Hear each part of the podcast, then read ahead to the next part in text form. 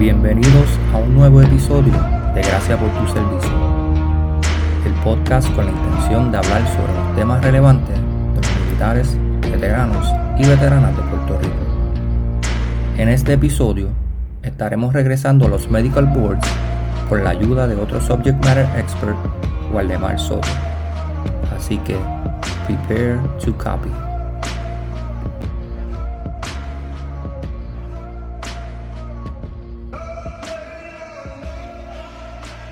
Bienvenidos a un nuevo episodio de Gracias por tu servicio. En el episodio de hoy estaremos compartiendo la segunda parte de los Medical Boards, un episodio que nuestros oyentes habían pedido desde que salió el primero. Pero antes de comenzar, quiero presentar a los compañeros, así que saludos Colón. Saludos, Ortiz. Hola, hola. ¿Cómo se encuentran en el día de hoy? Este, espero que estén bien. Que como dijo mi compañero, vamos a estar hablando de los mainboards, la segunda parte. Vamos a ir más profundo y dar un poquito más de detalles de, lo, de los documentos que se requieren una vez ya esté dentro del proceso. Y esto aplica para los TPUs. Muy bien. También tenemos por ahí el señor Viva, que de casualidad está grabando en su cumpleaños. Así que felicidades, compañeros. Sí, sí, cumpleaños, nene. Gracias, Colón. Gracias, Soto. Gracias, Ortiz. Nada, espero que se encuentren bien los oyentes del podcast. Gracias por tu servicio. Como de costumbre, recapitulando la actividad del 27 de febrero de 9 de la mañana a 12 de mediodía y Reverend Waters, Sulkis Hikes. Así que, muchachos, veteranas, veteranos, militares activos, reservistas que nos están oyendo, vamos a apoyar esta actividad ya que nos brinda la oportunidad de conocer otros veteranos u otros miembros de las Fuerzas Armadas. Así que vamos a apoyar la actividad, va a estar muy buena y gracias por su servicio. Muy bien, nuevamente felicidades, brother.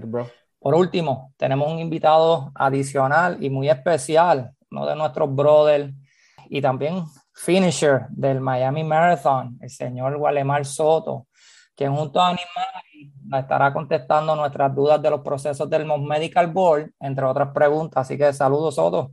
Saludos, saludos a todos. Muchas gracias por la invitación, ¿verdad? Es la primera vez que estoy en Activación Podcast. Me compré esta pichel también para estar aquí. se recortó también, se recortó. Se recorté. Saludo a todos los oyentes y espero que la información les sea de su agrado y que le puedan sacar provecho. Muy bien, gracias por, por, sacarle tu tiempo para estar aquí con nosotros. Sé que vas a poder compartir este tema que muchas personas todavía tienen dudas. Sacamos el primer episodio y con todo y eso la gente nos seguía preguntando de los procesos. So, tenemos que llevarlo más allá. Eh, break it down Barney style también para algunas personas o en arroz y habichuelas para nuestra gente. Que de hecho eh, Soto tiene el secreto, que ya lo estaba pidiendo también, así que ese zona, el secreto, Soto. En el, mes del amor. Así que es hombre mayor de edad y estaba pidiendo a Soto. Ahí lo dejamos. Me dejan notitas en la guagua. Fue solicitado. A ver, no, no, definitivamente viene highly recommended por esta persona porque lo ayudaste un montón. Así que nada, ese oyente sabe que, de quién estamos hablando y saludos a él también. Por último, quiero agradecerle a todas las personas que estuvieron trabajando en Weapons Qualification este fin de semana. Es una actividad intensa y de gran responsabilidad. Así que gracias a todos los safeties que mantuvieron la misión presente y evitaron cualquier tipo de incidente. Así que gracias, gracias a Colón, gracias a los muchachos de la 335 que hicieron un excelente trabajo allá en el Zero y a los muchachos de la 407 también que hicieron un buen trabajo en el Qualification Range. Ahora sí, Nilmari, si puedes, a modo de repaso, ¿qué es lo que necesita un soldado para empezar el proceso? Bueno, eh, como había mencionado en, el episodio anterior de los Boards, era que lo primero que necesitaba un soldado era ese permanente de categoría 3. Otra cosa que cabe mencionar es que por lo, por lo regular, cuando el soldado solicita ese profile, eh, empieza con uno temporero, por ende va a tardar alrededor de un año, esto es algo aproximado, y todos los casos son diferentes, un año va a estar en temporero y luego entonces que existe la determinación que le den el permanente y este puede ser un 2 o puede ser un 3. Y esa determinación pues la va a hacer AMET en Florida, que son unos case managers y tienen unos proveedores que hacen este tipo de determinación. Así que lo bien importante, bien importante que hay que recalcar es que ese soldado necesita el permanente categoría 3. Sin eso, no hay nada. Otra cosa. Que quería recordarle es que existen dos tipos de medboards. En realidad son tres. Está el MR2, está el P3, el PEB y el MEB. Pero vamos a estar hablando del el PEB y el MEB, lo cual la diferencia de uno con el otro es que uno es relacionado al ejército y otro no está relacionado con el ejército algo que hay que recalcar bien importante que le he mencionado anteriormente, la forma de que el sistema reconoce que eso se le sucedió en el ejército, ¿verdad? Esto es algo que no es que lo determinamos nosotros, es cómo funciona el sistema, es que ese soldado tiene un LOD aprobado. ¿Qué pasa con esto? Le hemos mencionado anteriormente, para que ese LOD esté aprobado, pues necesita pasar por un proceso por MECHAR y tener ese memo. So, la 2173 solita no es un LOD aprobado. Así que es bien importante. si tenemos MEB, el LOD aprobado, que significa que fue relacionado con el ejército, entonces pues pasaría al Medical Board, MEB. Si no está relacionado al ejército, pues sería PIB. Quería hacer una nota al cárcel, quería comentar algo sobre los profiles. Muchos soldados le crean profiles en LHI cuando van a los más mega events, como son conocidos. Ellos, la provider, le dicen algo, que quizás están deprimidos, que están pasando por una situación, y eso los providers le generan muchas veces ni se enteran y muchas veces le, están escribiendo mensajes que tiene este profile y no hacen nada hasta que le llega ese permanente 3 que los están sacando del ejército por dicha condición. Es importante que no ignoren ¿verdad? esos mensajes que siempre estén pendientes a su medical readiness para que estén aware de eso. Eso era lo que quería comentar con relación a los profiles, que es bien importante. De igual manera, ese permanente 3 pudiera ser reversible se, trata de resolver eso antes de que llegue ese permanente, que, pues, el permanente 3 es una condición que te está descualificando para que tú te este, puedas quedar en el año. Pudiera pasar que te dan el, el permanente 3 y tú le, le, pidas a ese case manager que te dé la oportunidad de tú traer una evaluación de un especialista, por decir algo musculoesqueletal de un ortopeda, de un especialista de behavior health, o que pases por el proceso de Physical Evaluation Board o, o Medical Evaluation Board y pues te consideren que todavía estás fit for duty. Dejan un permanente 3, pero con alguna limitación. Al ellos asignarte un permanente 3, se le podría pedir a ese case manager se le podría enviar una evaluación de tu especialista en el caso si es una condición musculoesqueletal, ¿verdad? Un ortopeda te vio y, y, te evaluó y se le envía esa evaluación. En el caso si es un especialista de mental health, se le puede enviar esa evaluación porque los que asignan estos permanentes allá no son especialistas como tal. Son médicos generalistas, pero por eso mismo ellos piden siempre evaluaciones de especialistas. Sobre está eso, o que tú pases por el proceso de, de Medical Evaluation Board y pues ellos determinen que pues, tu condición tiene ciertas limitaciones, pero te puedes quedar todavía en el sistema. Y tú vas a tener un profile permanente 3 con una codificación que usualmente pues, te ponen una, una letra, una, una, F, una W, eh, ¿verdad? Con, la, con, la, limitación que sea. So, en resumen, sí se podría lo que se llama un downgrade de ese profile, pero el soldado tendría que solicitarlo y dependiendo de lo que le entregue, pues se hace la determinación si procede a darle downgrade o si como quiera tiene que pasar por el medical board y, ¿verdad? y eso se lo convierte al tener el P3 en un candidato, o sea, está empezando el proceso, como TPU es, se convierte en candidato. Y es importante que la persona se comunique con algún Health Readiness Coordinator, el Surgeon Office, eh, la persona que está encargada de su médica, porque ellos pueden tener los contactos o quizás los accesos para ver qué es lo que está pasando ¿verdad? con tu caso. Eso es bien importante darle mucho seguimiento. Podemos pasarla a lo que es más detallado. Si podrías explicar más o menos MED, que es el Medical Evaluation Board, que es el relacionado al ejército, a ver qué documentos básicos requiere ese procedimiento. Pues mira, ok, nos pusieron un permanente 3 por la condición que fuese. Y entonces determinaron que tu condición sí está relacionada directamente al año, ya sea porque te pasó una movilización, ya sea porque estuviste en una órdenes, te lesionaste o te pasó algo, que esa condición pues llegó a un permanente 3.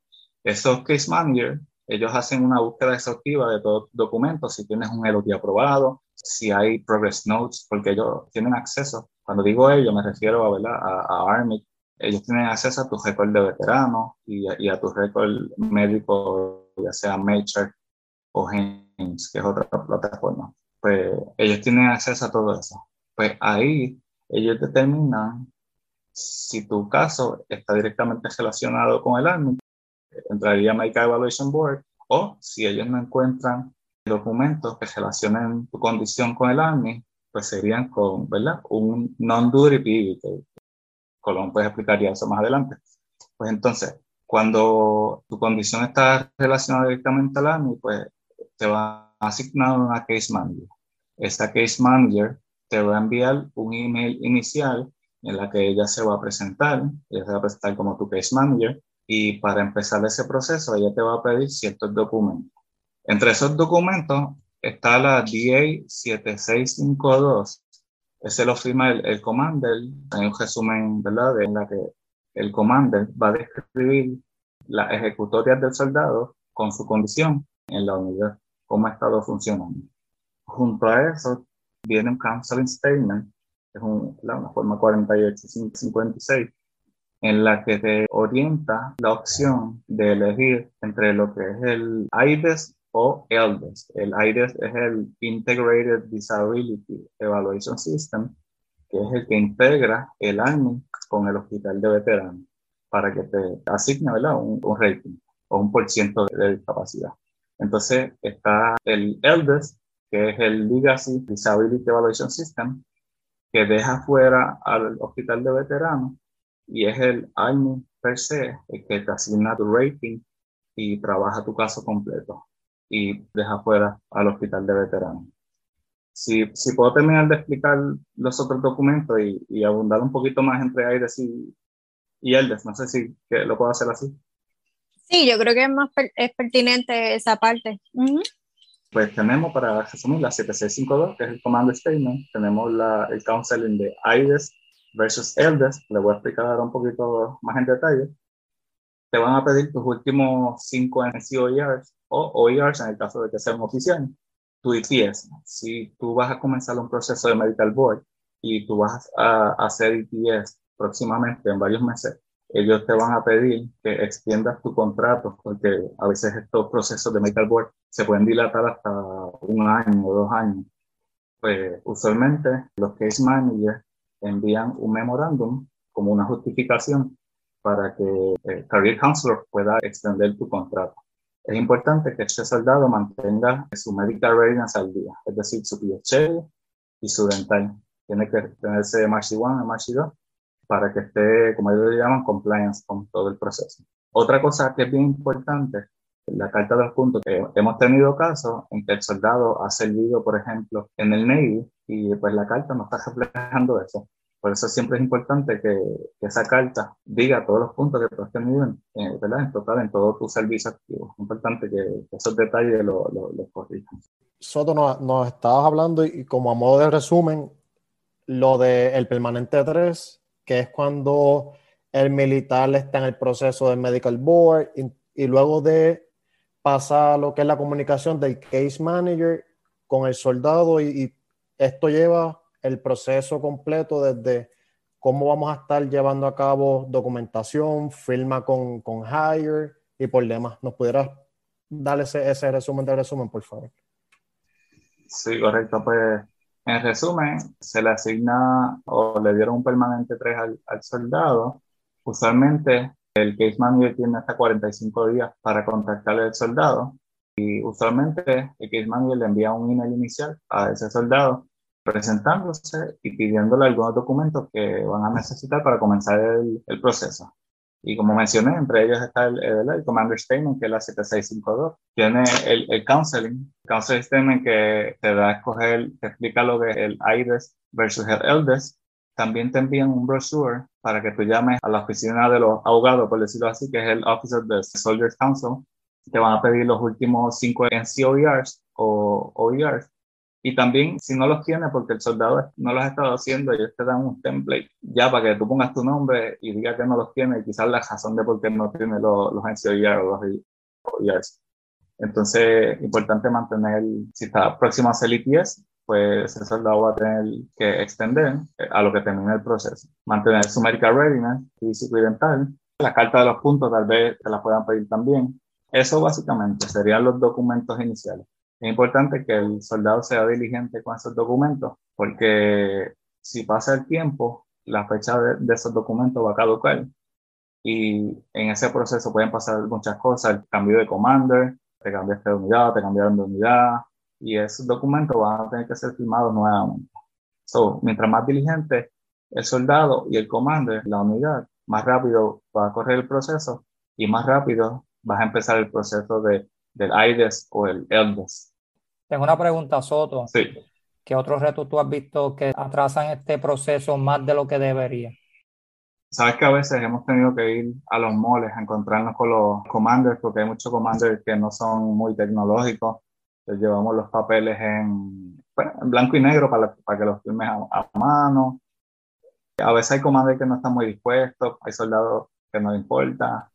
No todo, ¿verdad? Eh, son bien mínimos, pero a veces las comunicaciones, los teléfonos, ¿sabes? Uno llama, llama y no encuentra a nadie, entre otros. Eso yo creo que son algunos de los, de los retos. Soto, y acá otra pregunta, y disculpa el que te interrumpa. Frustraciones, emociones que has visto de, parte del soldado en este proceso. ¿Has visto interacción en esa parte o, o ustedes solamente están lejos de lo que es el, soldado y trabajan en la computadora, trabajan en su oficina y no tienen interacción con el soldado. No, por lo menos en la oficina traemos los soldados, si ellos quieren venir, para que explicarle, ¿verdad?, cómo es el proceso de cara a cara, para firmar los documentos. Algunas frustraciones es que el soldado no se quiere salir del sistema y lo están obligando. Quizás el soldado dice que su condición fue realmente en el Army, pero no tiene documentos para probarlo y lo están sacando pues, sin ningún beneficio quizá porque no tiene la cantidad de años. Ponle que completó el proceso y le dieron un por ciento menor al que ellos esperaban. Y tiene la opción de apelar también, pero esas son algunas de, las frustraciones que tienen los soldados. Sí, es importante también recalcar que estos documentos tienen que estar bien llenados ese es el trabajo de la case manager, ¿verdad? Recopilar y, obtener todos estos documentos, porque una vez este paquete esté completo, se envía lo que es un quality control, ellos lo revisan, que esté todo bien, y luego de que todo ese paquete esté bien, y hay casos de que se cree que ya está todo bien y lo devuelven, y se queda también como que en el limbo. Entonces es que asignan ese caso a un pueblo. Una vez asignan ese caso a un pueblo, es que entonces está en AIDES, entonces estás en el Medical Board. So, mientras el soldado esté en el, en el case manager, es un candidato medical board hasta que complete todos los documentos, que fue lo que ya Soto mencionó.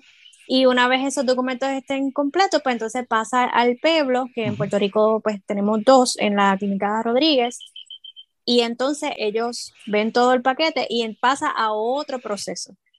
Quería mencionar que ese proceso de MedBoard, de, de, de colectar estos documentos que estoy mencionando, se supone que es un proceso rápido si se dilata y ponle que se tome bastante tiempo, después, como Bolón dice, el proceso va a ir a, Medical Board y ese es un proceso que toma mínimo 280 días, porque ahí empieza el referral a veteranos, el VA claim, le, lo van a empezar a enviar a diferentes citas, a citas según las condiciones que tenga el soldado, ahí le van a adjudicar los por ciento y es un proceso bastante extenso que se lleva alrededor de, un año.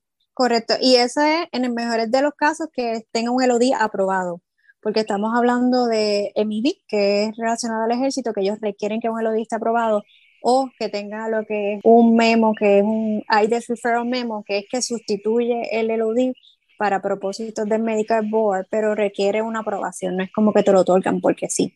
So, asumiendo de que ese LODI está aprobado, pues el proceso debe ser más rápido. Pero en la mayoría de los casos, ese LODI no está aprobado, entonces el case manager le va a pedir a ese soldado a que someta el LOD y en muchos de los casos lleva, eso le sucedió en un deployment que pasó hace 5 o 10 años, so, tenemos que ir como que para atrás y entrar en ese LODI, y, pero entonces ahí es bien importante, es para propósito del MedBoard y no para recibir tratamiento. Recuerden que en el episodio anterior le mencioné que tenemos 180 días para poder someter un LOD. En este caso, se puede hacer de una situación que pasó vieja porque es que el, el soldado está en un proceso de medical board y el medical board lo requiere. Y aún de eso, si en ese proceso de colectar estos documentos, y va a ser un LODI formal, que es un proceso bastante burocrático, que eso va a extender el caso aún, ¿sabe? Aún más, muchos meses más, porque como Colón había mencionado, un LODI formal conlleva una investigación, hay que ponerle un oficial que sea, ¿verdad? Eh, de un rango más alto al soldado que se va a estar investigando. Eso pasa a todos los niveles de la unidad, First MSC, tiene que ir al oficial investigador, a Jack, pasa a ir first, pasa a user. Es un proceso bastante intenso. Eso va a dilatar tu caso, wow, grandemente. Vivas, ¿tienes algo?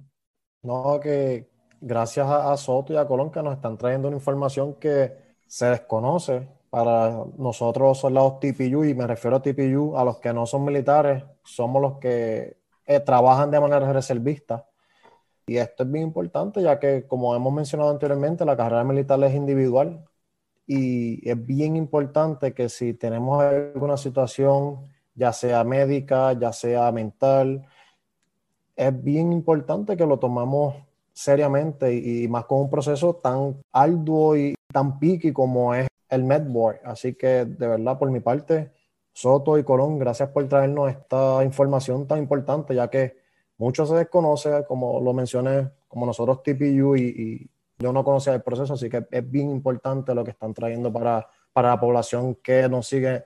De gracias por tu servicio.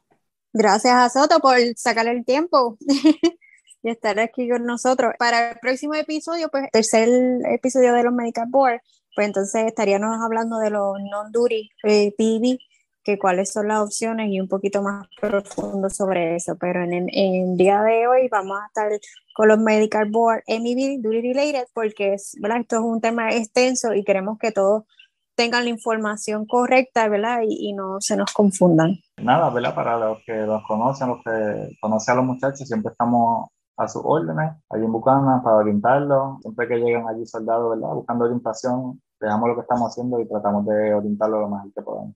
Gracias por la invitación, eh, verdad que me gustó mucho y un halago estar aquí con ustedes. Eh, no, definitivamente gracias Soto por sacarle tu tiempo. Sabemos que tú estás altamente ocupado. Sacaste ese un poquito de tiempo para nosotros.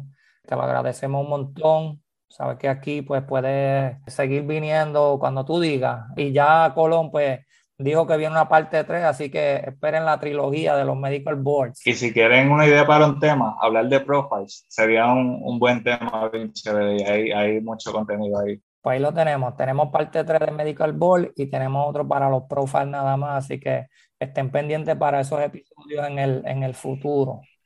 Bueno, ya estamos por cerrar el episodio de hoy.